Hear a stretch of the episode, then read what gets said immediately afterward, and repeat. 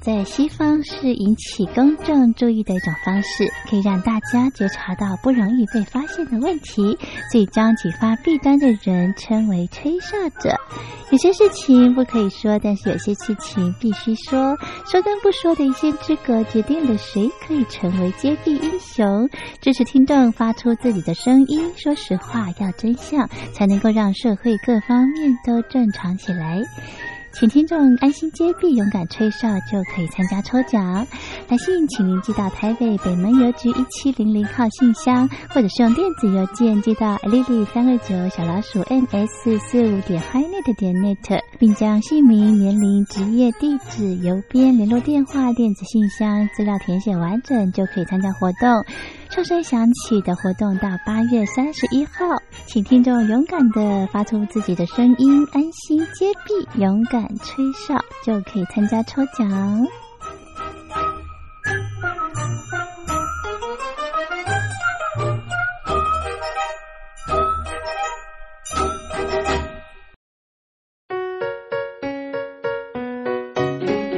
一沙一世界，一花一天堂。欢迎来到光华小学堂。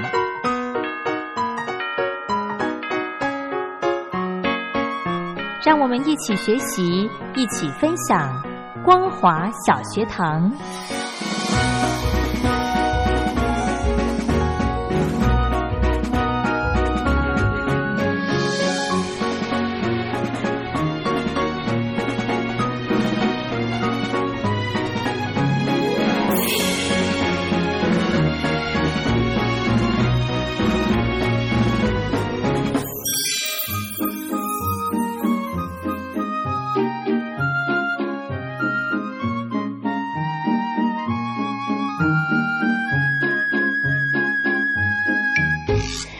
听众朋友，大家好，欢迎收听光华小学堂，我是黄轩，非常开心呢，又到了礼拜二的时间。每个礼拜二，我们都可以跟着财团法人中华民国消费者文教基金会的委员们来一起充实消费知识，保障你我的权益。那么今天呢，非常荣幸的，我们可以透过电话访问的方式，邀请到丁胜委员来跟听众朋友谈这个呃日照权的话题。我们先来欢迎委员好。哎，各位听众好，主持人好。是，呃，内政部呢在六月份的时候就增修了所谓的日照权的规定，那要在七月份就上路的这个说明。那我想要请教委员了，因为日照权哦，呃，好像在一般的民众的这个认知上面好像没有这么的普遍，对不对？那我想请问委员，什么叫做日照权呐、呃，其实日照权就是一般我们生活在我们讲所谓的呃这个自然界的一个状态之下的时候，我们接收阳光的这样子的一个权利。嗯对，所以说基本上呃在民国二十七年的时候，建筑法里面就已经有规范啊。那它这个里面的一些细部的一个条例呢，是在建筑技术规则里面的一个所谓的冬日日照的一个规定。冬日哦，冬天的时候，哦，只有规定在冬天的时候才会要求说你一定要有呃有充足的日照嘛。哎，对，因为在冬至日照那天，它本身在白天的时间是最短的，是，对，所以说它在最短的时间之内，如果仍然维持有一个小时的日照的时间的话，嗯那这样子的规范的政府认为说，在这个这个上面来讲，就已经有足够的一个日照时间，所以哦就形成了一个权利。嗯哼，了解。所以每个地区的住户是不是都可以主张自己的日照权呢？呃，基本上当然，呃，站在民法的一个立场来看的话，当然是可以的哈。是，但是站在建筑法的一个规范里面来讲，它本身它会有所谓的，就是楼高二十一公尺以上的住宅区，嗯好，在当时是这样子哈，就是在住宅区里面来讲，它才有一个所谓的保障的一个这样一个机制。嗯那呃，内政部现在目前所规范的呢，是把呃以前就是只规范在住宅区的这样一个一个范畴呢，嗯，把它扩展到商业区里面来了。哦，对，所以说基本上我们也可以看到，呃，有很多的所谓的争取日照权的这样子的一个案例，像新店啊，或者是在呃我们金山南路跟和平东路口的那边某某建设公司，嗯。呃，他们在兴建超高层大楼的时候，嗯。他们所造成的一些呃林地的一个影响性，嗯。那甚至在信义区的一个博爱国小的旁边旁边的一个也是一个二十二层的一个高层住宅，嗯。好，那甚至远到高雄，啊，在澄清湖畔的有一个呃陈湖园，他们也是针对景观方面、针对日照方面嗯在做主张等等，这个都是在一般我们坊间就是有或多或少的一个这样的一个案例，啊，甚至嗯不乏告上法院，啊，诉请法官来做一个裁定，啊，甚至呃投诉到监管处，甚至报纸。啊，希望说在建商在这一块里面来讲哈，他们本身对于呃林地的一个日照权呢，给予予以保障，哎，嗯大概是这样。嗯，那如果像刚刚委员提到说，诶，七层楼以上，如果你呃就是影响到周边邻居的日照权的话，就要就可以有罚则是吗？呃，倒不是法则，因为基本上在您申请建造的这个同时呢，嗯它本身就要将冬日日照时间的这一个的法规法条，嗯，就要在我们的建筑平面图上面来做一个检讨。那哦。在这个方面来讲，你只要把这个所谓的范畴里面的一个范围嗯。哦，事实上是只照在我们自己本身的基地的话，那在林地不受这么就是这个法规这样的一个影响的话，那它就会给予建造。嗯所以给予建造，的结果，它就是合法建筑。所以基本上，呃，我们在法院来讲，往往都是民众比较多的败诉。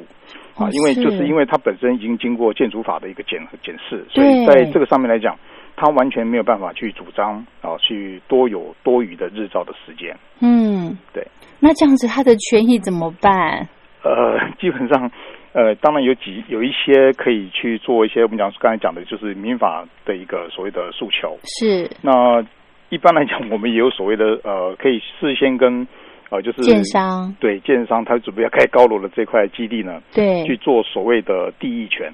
地役权，对，去做地役权啊，或者说做一个所谓的日照的契约权。嗯好，那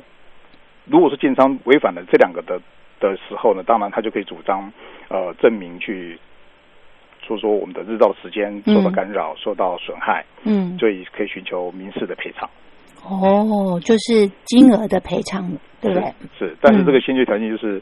建设公司那边要跟你签 签订这个所谓的第一权跟那个日照日照权的这个契约。哦，了解。我这边手边有一个案例呢，我想问问看委员，呃，就是说有一个女子她住在社区的地下室，那因为呢她的邻居哦，她把这个地毯哦盖在这个采光罩上面，然后造成呢这个住在地下室的这个女孩子她们家里面的这个采光非常的不足，所以她提告哦，就是呃就是想要争取他的所谓日照权的这个部分。那这样子呢，是不是也是有有对他的日照权有造成影响？因为他只是用一个嗯地毯把他的遮光罩给给挡住而已，这样也算吗？呃，基本上我们必须要去探讨说，第一个啊，嗯它的那个采光罩是是否合法，是在我们的建造的核发当时就已经存在的一个设备？是，那如果说是确定是在建造车核发那个设备的时候呢，嗯它当然有有所谓的主张权。嗯那所以说这个要经过法院的一个一个裁定，应该理论上应该是会被啊恢复那个所谓的日照采光的这样的一个权利。哦吼吼吼，因为他的理由是说，哈，他为什么要把地毯放在那个采光罩上面？是因为他说下雨的时候那个声音很大，影响到那个呃住户了，所以他才把地毯把它盖在那个遮光罩遮光罩上面，这样子。呃，嗯哼，其实现在这种类似这种的一个手法，事实上不是单纯只有用地毯的方式啦。嗯因为地毯毕竟它本身是一个类似像塑胶的一个编织物，是那这接触到阳光曝晒啦，或者是一些气候的一个影响，它本身它也是会有所谓的损害。是，那这个损害的程度，我想不不会很久哈。所以说，在这个的我们讲的一般的讲所谓的室外的部分呢，尽量可以如果如果可以的话，尽量使用比较耐久性、耐候性的这样子一个一个建材。嗯所以我们可以用其他的方式，像比方说皱褶的胶合玻璃。哦。等等，这个在我们讲所谓的那个呃建材上面来讲，我们可以琢磨一些比较可以降噪的这样子的一个、一个建材的话，嗯那我们一样可以达到降噪的目的，那一样可以达到采光的目的。嗯，好。刚刚委员有提到说，因为之前的这个法规规定是住宅区的呃高楼哦才有这个日照权的这个限制，对不对？是那现在又新增了商业区。嗯，那我就是观察到啊，其实像是在诶新庄或者是林口那边有好多大楼，就一直盖、一直盖、一直盖，他们那个都是算商业区耶，所以它的这个呃，其实附近没有所谓的住户啊，这样子日照权也会有有对他们有所限制吗？呃，当然我讲说，如果今天是在位处在商业区，在六月三十号以前的话，嗯以前挂的照的话，当然就不会受到所谓的限制。哦。啊，因为他在呃，我刚才讲过，就是建筑技术规则在三十四年那时候，他们到现在目前大概有经过一百多次的所修订谓的内容的修正。是。那针对这个日照权的修正倒是很少啊，嗯。那就在目在在一百零六年的时候呢，他才有一次内政部的一个这样子的一个一个所谓的检讨。那嗯检讨完了以后，呃，本来当时是就是呃要实施，但是因为呃考量到有所谓的都更啊，嗯。或者是一些我们讲都会会有一些冲击，嗯，所以在执行上面来讲，呃，政府它就是以缓执行。那到目前呢，就是已经经过了大概两年多的时间，嗯。所以政府认为说这个冲击应该是会比较小了，好，所以他就定定在七月一号来实施这个的容容积的一个管制。嗯，那在这个制造的一个权利的呢，一般来讲，我们讲说，呃，以前是因为在商业区里面，它必须要给商业区有一个所谓的高密度的一个使用，好是然后达到一个商业的一个条件。对，那如果说今天呃，一般我们讲说，一般民众他们本身会有这个需求的话，当然政府会啊，尤其是内政部他们会在这个这块上面讲会琢磨比较多。嗯哼啊，那所以在呃规范上来讲，当然会给予一个所谓的实质的一个一个限制。嗯哼，，啊但是这样的结果呢，可能对呃以后将来的呃商业住宅或者是一些呃在或者在建设公司方面呢，他们本身的一个商业利益呢，他们可能会比较呃损失比较多。嗯哼，那但在我们的商业住宅的住户呢，他确实可以享受到一个比较优渥的一个所谓的日照的条件。哦，对是的嗯哼，因为这个商业住宅它的栋距哈、其实蛮近的，对不对？对，因为它是大多是属于高密度的。对对，嗯，好。那另外，我想请教委员，这个日照权有没有一个范围啊？呃，您所指的范围是只是比方说，像我，我就是上班途中会经过一个算是都更的一个建地，然后呢，我就发现，哎，奇怪，他的房子哈、呃，中间就是有点像钉子户这样子。可是他如果我在我在看他的那个地形，如果他盖好的话，这个新的建这个新的建筑，它会呈现一个凹字形，所以中间那个凹的那个位置的那个房子啊，它一定会被太阳光给挡住，那怎么办呢？所以说，一般我们会分析基地的一个所谓位置的一个处在的一个条件。是那因为一般我们的日照都是属于东西向，东西对，所以我们只是检讨北向的日照。好，因为它本身、哦它本身的一个一个日照的一个方向，它有一个范范围，并不是说，呃，您今天你的基地的位位处的条件，对。然后呃，乍看之下是会被包覆了，或者对对对。是它的投影的面积并不在你这块基地上面，所以它仍然是可以准予建造的。哦，了解，难怪我想说，哇，那这栋大楼最起码盖个十六楼以上，那这个两层楼的房子呢，它可能照不到太阳，所以还是要看它这个呃是不是东西向的，对不对？对，就要看它位处的基地的位置哈、就是说，哦因为我们检讨日照的话，都是以北向的一个基地为一个检讨的一个范围，嗯，啊，南向不检讨，所以说基本上我们的投影日照一定都在投影在北方。哦，了解哦，原来是有这样子的哦。好，所以就不会就是这个日照权还是有它的范围，而不是说你整栋房子都一定要照到太阳，对不对？是，嗯哼哼哼，好。那另外呢，我想要再请教委员的就是，像刚刚提到说七楼以上哦，如果诶侵害到邻居的日照权的话，就必须要有一个诶法律的规范了。那七楼以下呢？呃，当然就不用负责吗对，就必须要透过所谓的民事诉讼的方式，但是基本上呃，法官当然会参酌我们讲所谓的建筑法令，哦，那民情之类的一个这样的一个考量啊。我记得是以前好像在就是在好像也是在高雄那一带，是，它本身就是对面要盖一个铁皮屋，就嗯结果把它的那个景观给遮掉了。景观对，哦，但是您您的景观不一定是只有单方向的，啊，所以说他就法官的认定上来讲，就是认为说，呃，这个东西是免予拆除的这样子的一个一个方向的，对。哦。OK，好，所以这个诶，如果是生活环境、居家环境比较暗，或者是日照明显不足的话，就是已经存在的问题的话，我们可以怎么样来做改善呢？呃，其实我们在呃针对日照的这个方向来讲，当然我们必须要先参照所谓的建筑技术规则里面的一个基本范畴。嗯那我们日后如果说，我我我举个例子，比方说，我现在目前就已经都是既定的建筑物，是那如果说你要去改善的话，当然还是得好、在我们的建筑技术规则的范畴里面嗯去执行，这样子才是比较合法的一个方向。嗯哼，那如果说今天您的这个建筑物是我们讲，因为建筑物它有分有执照跟没有执照，哦那没有执照的话，就是因为它是比较老旧的建筑物。哦对，那老旧建筑物的本身，它比较不受建筑技术规则这个规范。嗯，当然，这个时候呢，你要去做呃局部的改变嗯啊，嗯不只要不影响结构安全嗯啊，那在这个方面来讲的话，当然是可以适度的去执行。哦好，，但这个这个执行来讲，我还是比较建议交由专业的人来执行，免得说在呃结构安全啊，或者是在在法令啊或者什么之类的，啊会产生一些疑虑，然后造成一些呃损失等等。是，也就是说呢，就是如果是老旧的房子，你自己要在这边开个窗，也是可以哈。对，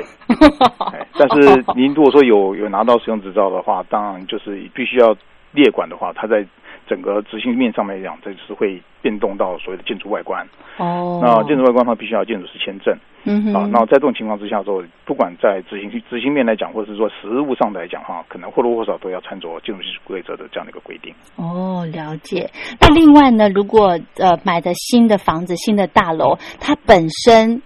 的这个日照就很不很不足了，那这有办法改善吗？呃，基本上是没有办法了哈，是但是哦对，因为它已经是既定的建筑物，所以也拿到了所谓的使用执照。那用在这种情况之下说，一般我们认为，呃，唯一可以改变的，可能就是，呃，在我们讲所谓的您的呃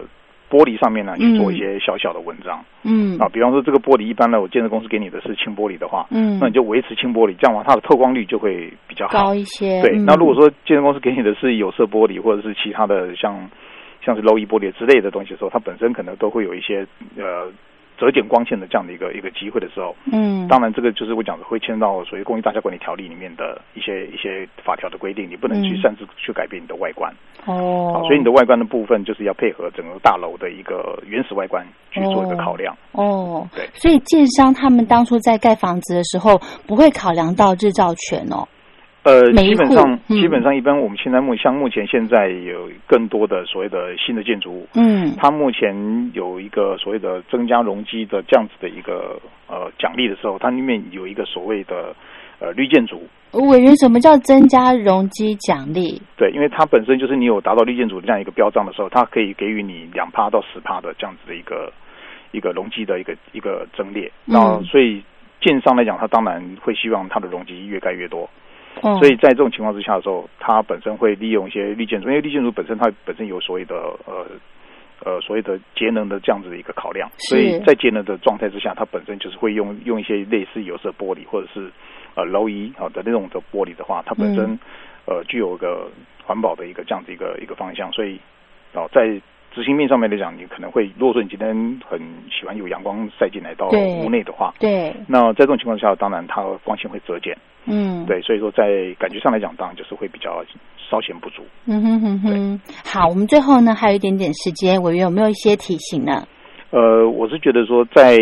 呃整个我们讲说整个法令的一个执行面上来讲的话，当然嗯还是必须要经过呃所谓专业的人士，像建筑师啊，嗯来做适度的一个检讨。是，啊，千万不要去擅自做做主张，去改变自己的窗户啦，或者是改变一些呃。不该改变的地方，像比方说你的屋顶的去做一个天窗，嗯，啊，或者是中庭去去做一个不一样的这个一个设备，让光线能够透到我们的室内来。嗯嗯，啊，因为这个都多少都会牵涉到，不仅是防水的部分啊，哦防那可能还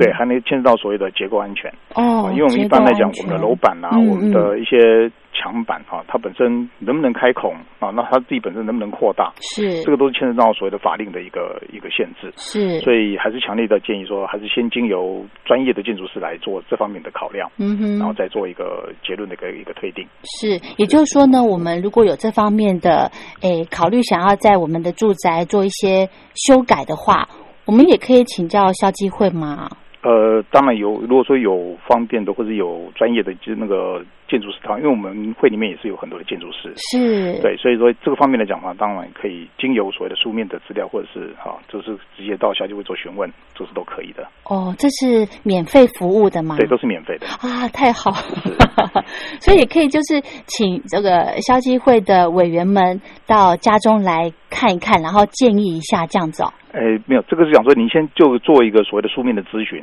书面的咨询，对，做个书面咨询，或者是直接用电话的方式去做一个询问。哦，那我我们会里面的，对我们会里，面的义工，他们本身就是会，哦，针对这块呢，先给你做初做一个初步的一个判定。是，对，那至于说会不会到现场，当然可能要看其他委员的他们的时间。哦，好，基本上一般来讲的话，呃，我是觉得先用书面的方式会比较好嗯哼啊，因为在这个初步的判定上来讲，我们就可以省掉很多的所谓的不不需要的一些一些行程。是是是，对，OK，好，今天呢，非常谢谢我们财团法人中华民国消费者文教基金会的丁胜委员来跟听众朋友谈这个日照权的重要性。那如果有对自己家里面的日照的一个权益有疑问的话呢，都非常欢迎到消费者的网站来做一个咨询，对不对是的，？OK，好，那今天呢，非常谢谢委员，谢谢您人，谢谢谢大家，谢谢。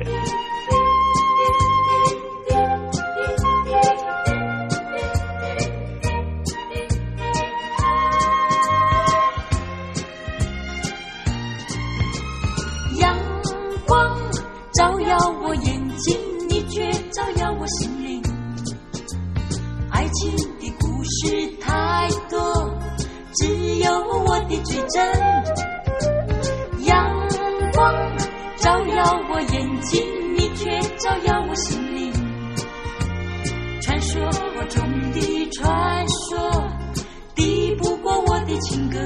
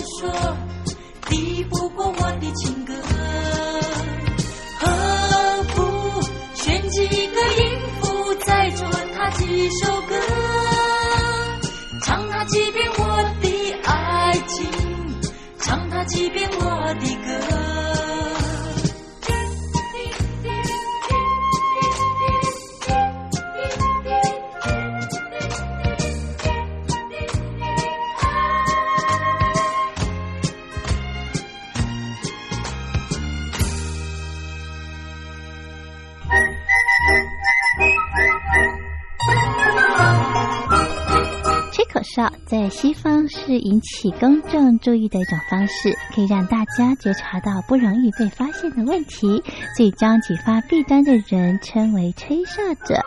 有些事情不可以说，但是有些事情必须说。说跟不说的一线之隔，决定了谁可以成为揭弊英雄。支持听众发出自己的声音，说实话，要真相，才能够让社会各方面都正常起来。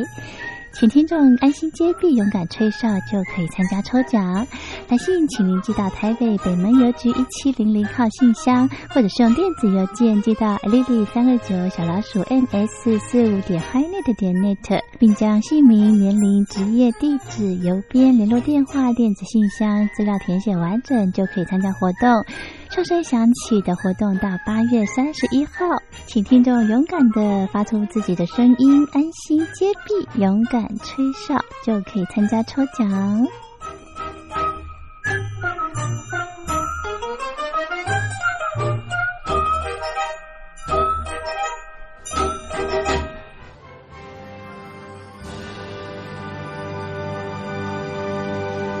你脱贫了吗？年轻时候的习近平就深知贫困之苦。我当时和村民们辛苦劳作，目的就是让生活过得好一些。因此，扶贫一直是习近平的重要工作。二零一五年，习近平在中央扶贫开发工作会议上做了二零二零大陆全面脱贫的承诺。到二零二零年，我国现行标准下，农村贫困人口实现脱贫，是我们的庄严承诺。一诺千金，全社会要行动起来，进锐出战，精准施策。于是，一场脱贫攻坚战席卷大陆。为了打赢扶贫攻坚战，大陆提出了精准扶贫。世界上大部分采用的扶贫方式，都是将扶贫的钱平均分给贫困者。中国的精准扶贫则完全不同。为了让资金使用更高效，扶贫效果更好，中国根据村子的特点以及每户村民档案记录的不同情况来分配钱，安排不同的扶贫方式。于是，有的村子做起了旅游业，有的村子通过修路大桥，极大的增加了农产品的销量。有些没有工作能力的老人，给他们生活所需资金保障；有些缺乏劳动技能的，给他进行职业培训。中国扶贫就是这样结合村子的特点与个人的情况，以个性化定制为每个贫困户找出脱贫方式。这就是中国扶贫的精准度。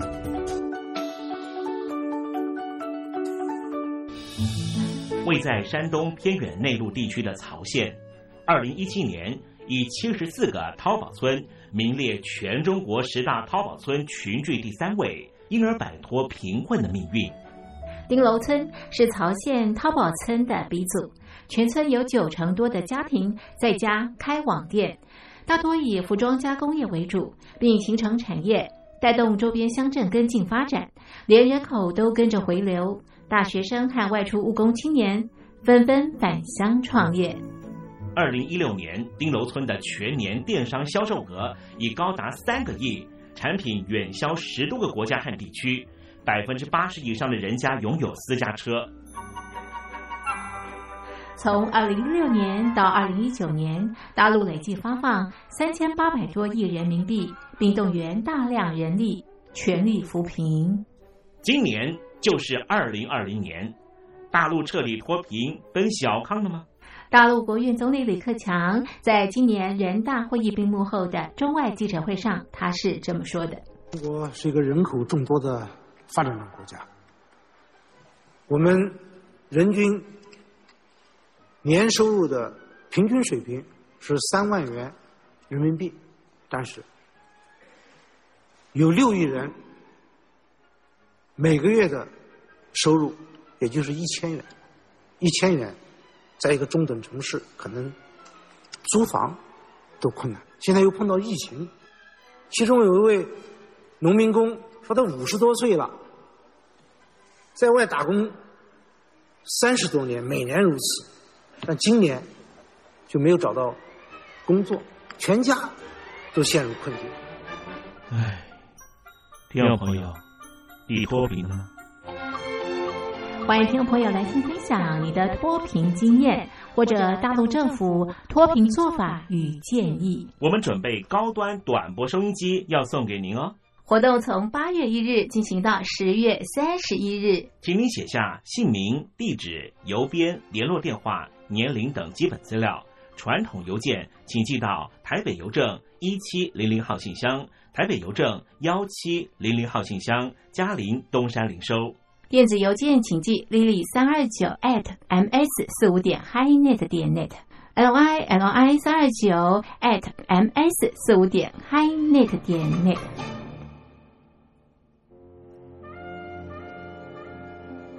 你脱贫了吗？大陆全面脱贫了吗？